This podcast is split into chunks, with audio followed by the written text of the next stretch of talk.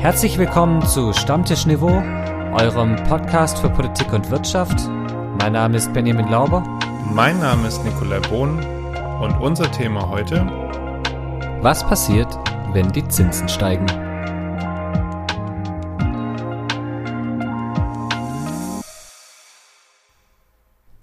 Grüß Gott, Bohn. Moin, Lauber. Eigentlich hatte ich ja erwartet, dass die Folge heute keine Panik heißt, aber du bist ja für die Titel verantwortlich und anscheinend warst du, warst du nicht in Douglas Adams Laune.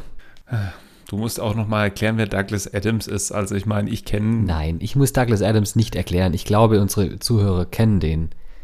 Ah, wahrscheinlich hast du recht. Ich wollte gerade sagen, also ah, wahrscheinlich mal. hast du recht. Da gibt es einige, die Douglas Adams, die sich so denken, was erzählt der Mann vom Krieg? Also, Douglas Adams, einer der größten Science-Fiction-Autoren aller Zeiten, hat ein Buch, eine Reihe eigentlich geschrieben, die heißt Per Anhalter durch die Galaxis. Zumindest heißt das erste Buch so und da gibt es noch ein paar weitere und es ist auch mehrfach verfilmt worden. Und in diesem Buch geht es um die Frage nach dem Sinn des Lebens oder? Naja, also eben die Antwort nach, auf die Frage nach dem Leben, dem Universum und dem ganzen Rest. Richtig. Und die Antwort auf diese Frage ist 42. Genau, und äh, damit äh, natürlich begrüßen wir euch auch ganz herzlich zu unserer 42. Folge unseres Erfolgspodcastes. Und werden euch nicht mit der schlechtesten Dichtkunst der Vogonen äh, belästigen heute. Wem? Die, oh, du hast einfach nicht gelesen, gell? Nee, habe ich nicht. Das ist eigentlich, ein, eigentlich schon unverschämt, das muss dir klar sein, gell, wenn wir jetzt schon die 42. Folge haben. Also die Vogonen sind auf jeden Fall diese, die Rasse im Universum, die quasi, zumindest in dem Buch, die schlechteste Poesie verbrechen. Und ähm, es ist auch so wohl, dass es sich so anfühlt, als ob eine Unendlichkeit ins Land geht, bis dann so ein Gedicht mal fertig ist. Äh, interessanterweise nicht ganz so lang und äh, also ich muss jetzt mal mit meinem unnützen Wissen zur, äh, zur Zahl 42 starten. Für alle Nicht-Mathematiker springt einfach nach vorne, ist kein Problem. Ich mache da irgendwie einen Timecode rein oder so. Ähm, und zwar, also Benny, du als jetzt Nicht-Mathematiker hast bestimmt schon gehört, dass es in der Mathematik ganz, ganz viele ungelöste Probleme gibt. Ja. Und ähm, zu den ungelösten Problemen der Zahlentheorie ähm, gelten auch die Lösungen der sogenannten diophantischen Gleichung. Das heißt also, wenn man. Ähm, die elefantischen Gleichungen. Nein, nicht die Elefant. Du bist der Elefant im Porzellanladen. also pass auf, du nimmst äh, drei äh, ganze Zahlen und nimmst die jeweils hoch 3. Ähm, und zwar also x hoch 3 plus y hoch 3 plus z hoch 3. Und interessanterweise also dieses Problem äh, ist 1954 an der Cambridge Uni aufgeworfen worden und man hat dann so sukzessive alle Zahlen ähm, bis 107 rausbekommen.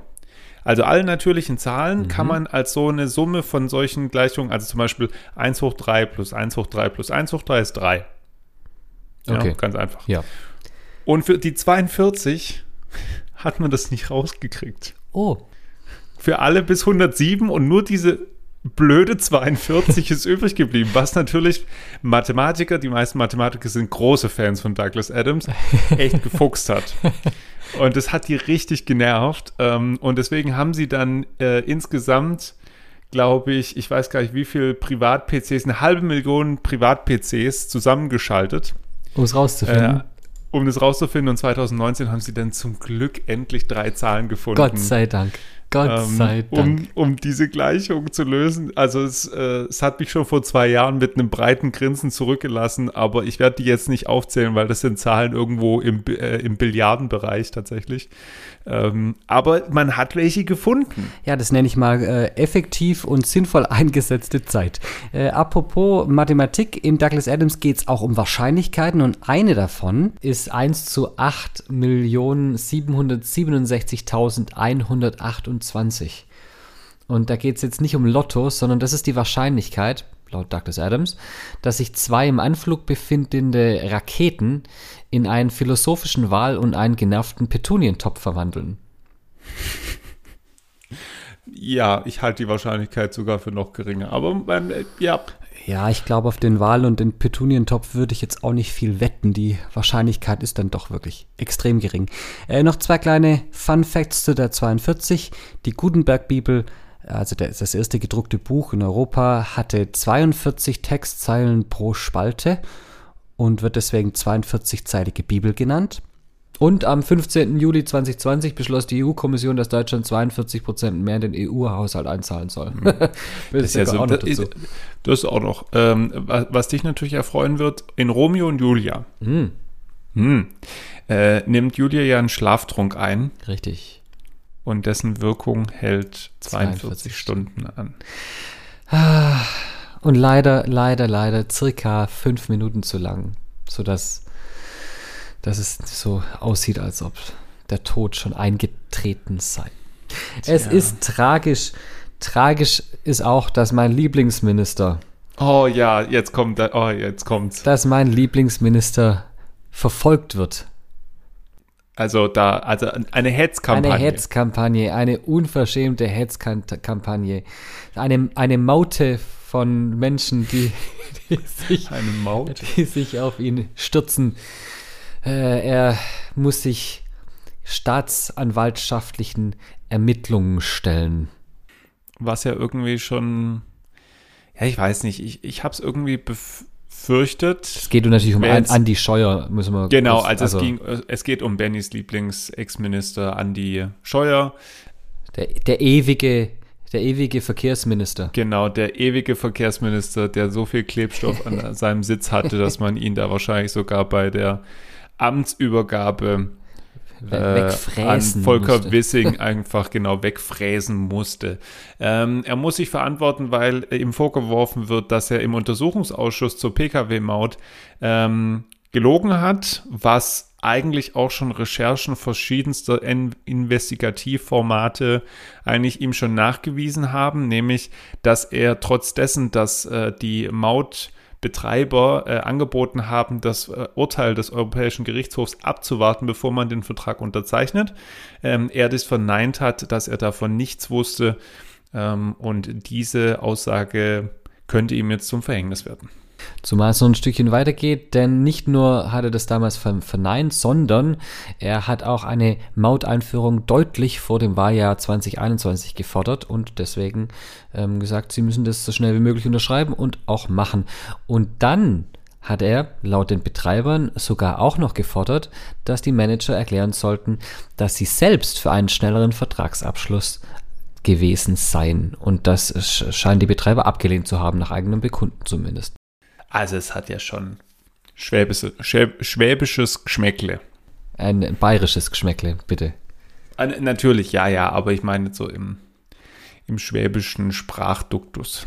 Was ich spannend finde, ist ja, dass der eine Mordbetreiber äh, CTS Eventim ist, was ich nicht wusste. Mhm. Ach, wusstest du Das nicht? wusste ich nicht, okay. nein. Ich, das hat mich völlig verblüfft. Mhm. Die sind also ja eigentlich das, für Konzertkarten zuständig. Genau, also das klassische Eventim, was wir kennen, wäre der Betreiber der Maut gewesen. Das fand ich auch irgendwie ein bisschen seltsam bis absurd ähm, und habe bis heute nicht verstanden, wie das zum Geschäftsmodell dieser Firma passte. Aber mm, gut, Vorteil ist für Sie, Sie kriegen jetzt eine fette Abfindung, Aber die ja vertraglich Ihnen zugesichert war, dafür, dass Sie einen Vertrag unterzeichnet haben und keine Leistung erbringen mussten. Ja, die haben einfach durch Nichtstun eine ganze Menge Kohle bekommen. Das äh, ist, eine, ist ein gutes Geschäftsmodell, sagen wir es mal so.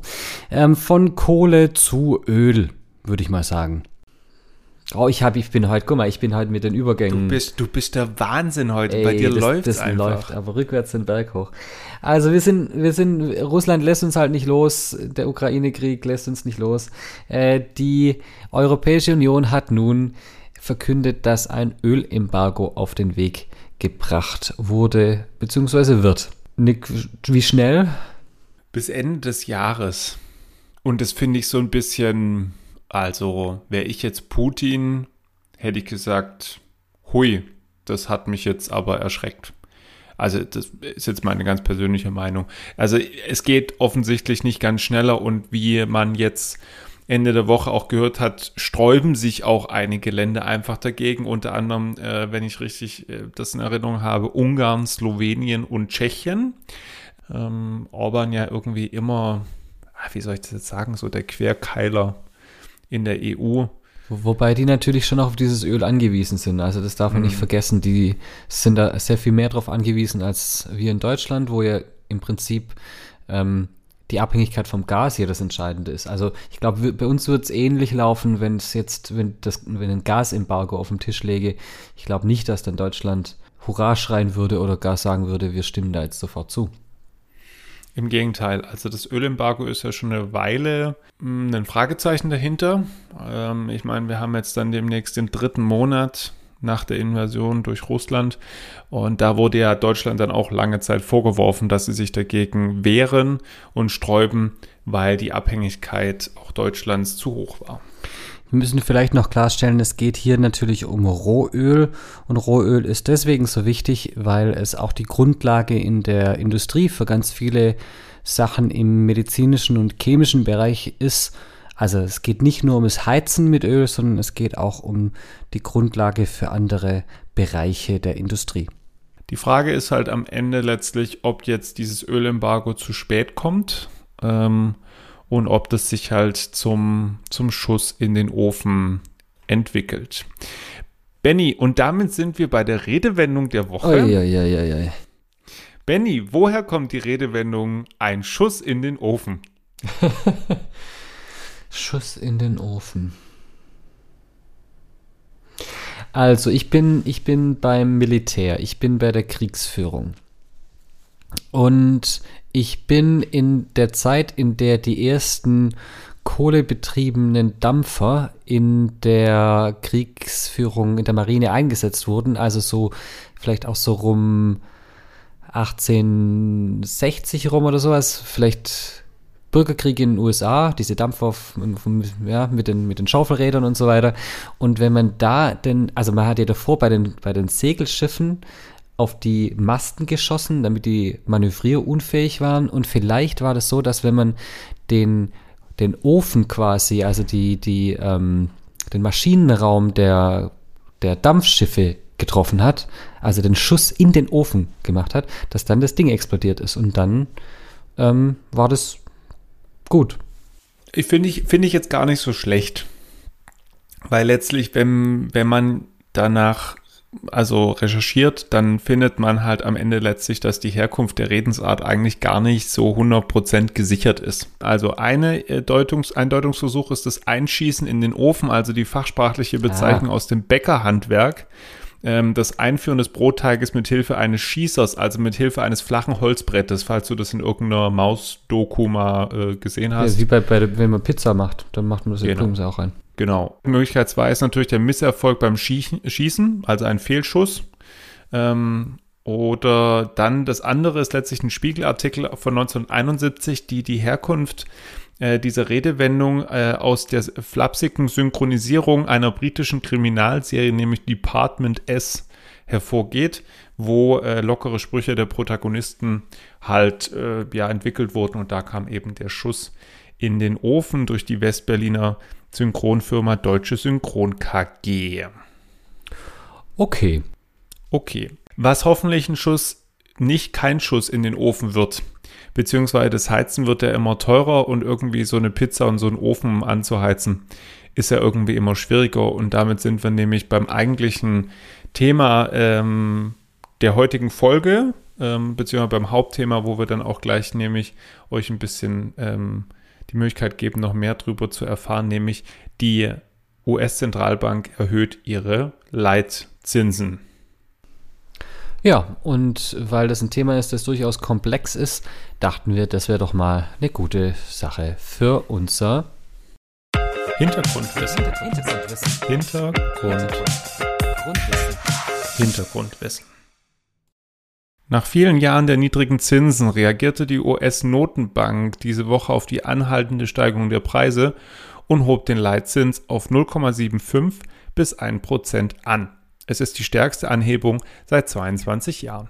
Doch wie funktionieren Zinsen und wozu dienen sie? Ganz allgemein müssen wir unterscheiden zwischen Zinsen für Kredite und Zinsen für Erspartes. Wer zum Beispiel eine Wohnung kauft, braucht viel Geld. Oft reicht das Ersparte dafür nicht aus Und um sich die Wohnung dann trotzdem kaufen zu können, kann man sich Geld leihen. In der Regel über einen Kredit bei einer Bank. Diese verlangt dafür vom Kreditnehmer, also demjenigen, der sich das Geld leiht, Zinsen. Je länger die Bank das Geld zur Verfügung stellt, desto höher ist der Zinssatz. Wer ein Sparbuch, Giro oder Tagesgeldkonto bei einer Bank hat, bekam dafür mal Sparzinsen, sozusagen als Prämie fürs Sparen. In der Praxis sah es zuletzt jahrelang anders aus. Durch die von den Zentralbanken beschlossene Nullzinspolitik erhielten Sparer auf ihren Konten faktisch keine Zinsen mehr. Läuft die Konjunktur gut, hebt die Notenbank üblicherweise den Zins an. Schwächelt die Wirtschaft oder befindet sie sich in der Rezession, senkt die Notenbank meist den Zins. Der Leitzins ist damit ein zentrales Instrument der Geldpolitik, mit der die Wirtschaft im Gleichgewicht bleiben und stabile Preise für Unternehmen und Verbraucher garantieren soll. Die Fed will mit ihren Zinsanhebungen den hohen Preisdruck lindern. Die Inflation in den USA hat sich im März weiter beschleunigt. Die Verbraucherpreise zogen im Jahresvergleich um 8,5 Prozent an. Das ist die höchste Teuerungsrate seit 1982. Die Störung der Lieferketten, die deutlich höheren Öl- und Energiepreise und der Arbeitskräftemangel treiben die Inflation an. Durch die höheren Zinsen macht die Fed Kredit teurer. Weniger Konsumenten nehmen Kredite auf und investieren dadurch weniger. Damit die Unternehmen ihre Waren dann noch loswerden können, müssen sie die Preise senken. So die Theorie. Andererseits wird die wirtschaftliche Lage durch höhere Zinsen geschwächt. Sie bremst das Wirtschaftswachstum, weil die Firmen weniger investieren und produzieren. Dies kann zu einer stagnierenden oder gar schrumpfenden Wirtschaftsleistung führen. Es bleibt also spannend, wie die Zinserhöhung der Fed Auswirkungen auf die Wirtschaft hat. Die EZB steht nun ebenfalls vor der Frage, ob sie die Zinsen im Euroraum erhöht. Wird die Zinserhöhung die Preisentwicklung stoppen oder wird sie einen Schuss in den Ofen? Meinung. Meinung. Also Nick, wie sieht's aus? Wird die Europäische Zentralbank den Zinssatz erhöhen? Sie wird es irgendwann tun müssen, aber seitdem ja Christine Lagarde an der Spitze der EZB steht, und das ist auch nur ein paar Jahre her, hat, hat sie immer probiert, natürlich alle wirtschaftlichen Interessen innerhalb des Euroraums zu ähm, berücksichtigen. Jetzt ist das Problem im Gegensatz zu den USA, dass die Europäische Union, allen voran der Euroraum, völlig unterschiedlich aufgebaut sind. Dementsprechend bleibt es abzuwarten aus meiner Sicht, ob sich da die EZB irgendwann durchringen kann zu sagen, jetzt müssen wir halt mal, bevor die Preise noch mehr galoppieren und wir teilweise Inflationsraten im zweistelligen Bereich haben. Ja, und das würde natürlich zu einer massiven Wirtschaftskrise dann irgendwann führen. Und wir haben ja schon eine Wirtschaftskrise, das darf man ja nicht vergessen. Wir haben ja schon eigentlich zwei Krisen, die sich überlagern. Wir haben Corona, wir haben jetzt den Ukraine-Krieg und dann quasi eine dritte Krise aus dieser Inflation heraus dazu. Ja, können wir uns eigentlich nicht erlauben. Die Frage ist, inwieweit die EZB hier halt irgendwie ihr Instrument wieder in die Hand kriegt, weil man muss ganz klar sagen, wenn man die Leitzinsen auf 0% erhöht, dann hat man dieses Instrumentarium nicht mehr. Man kann nicht runtergehen. Ja, ist es nicht vielleicht, äh, sind sie zu früh auf Null gegangen? Also ich meine, ja, es war die Corona-Krise und, ähm, und es war natürlich für die Weltwirtschaft ein, ein, herber Schlag, aber sie sind halt auch schon sehr schnell auf die Null gegangen und äh, sind dann auch nicht mehr davon weggegangen. Also es hätte ja schon im, ich sage jetzt mal, Herbst letzten Jahres die Möglichkeit gegeben, die Zinsen zu erhöhen. Diese Nullzinspolitik haben wir im Prinzip seit 2015, also jetzt fast sieben Jahre mhm. lang. Und ob das jetzt zu früh oder zu spät war, ist natürlich eine gute Frage. Aber es ist schon so, dass seit 2010 der Leitzins deutlich unter der Inflationsrate lag. Und das war bis dahin nicht der Fall. Da lag die, ähm, der, der Leitzins oder der Bereich, in dem der Leitzins der EZB war, immer so knappe ja, ein, anderthalb Prozent über der Inflationsrate und dementsprechend müsste der Leitzins jetzt aktuell, wenn wir für 2021 das mal gemittelt angucken, irgendwo bei fünf Prozent liegen und das wäre ein riesiger Schock für mhm. manche Länder in der, im Euroraum. Aber warum ist Inflation schlecht? Inflation ist erstmal nicht per se schlecht, weil das EZB-Ziel ja insgesamt ist, dass man so knappe 2% ähm, Inflation pro ja hat. Ja, also dass sich halt immer wieder Preise irgendwo auch verteuern und alles andere halt damit mitgeht. Ähm, weil man natürlich das Problem hat, wenn es in die andere Richtung geht, dann kann das halt zu Verwerfungen führen, weil man dann auch andere Sachen abwerten muss. Ähm, und das ist halt immer so ein Geben und Nehmen am Ende, ja.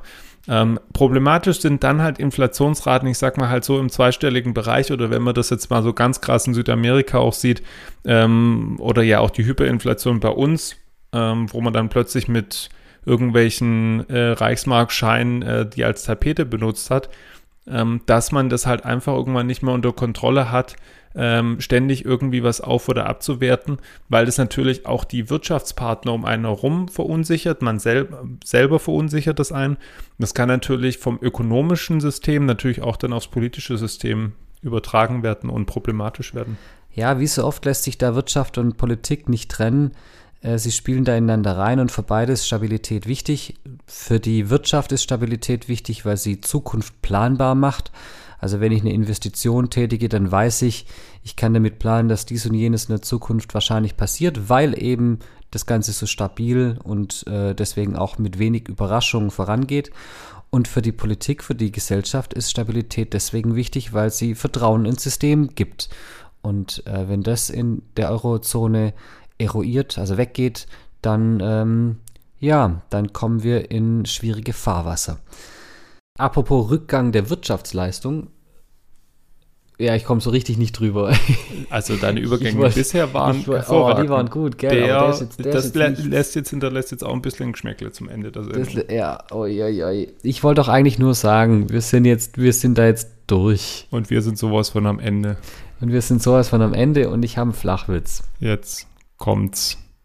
Kur kur kurz noch einzubringen, Benny hat bereits im Vorlauf dieser Sendung so laut gelacht, dass ich weiß nicht, ob die Fallhöhe jetzt zu hoch ist, aber er ist über seinen eigenen Witz schon dermaßen zusammengebrochen, dass ich jetzt gespannt bin darauf, was kommt. Benny, leg los. Ich find's immer noch gut. Warum kann ein Wurstbrot nicht telefonieren? Ich weiß nicht, warum kann ein Wurstbrot nicht telefonieren? Weil es belegt ist.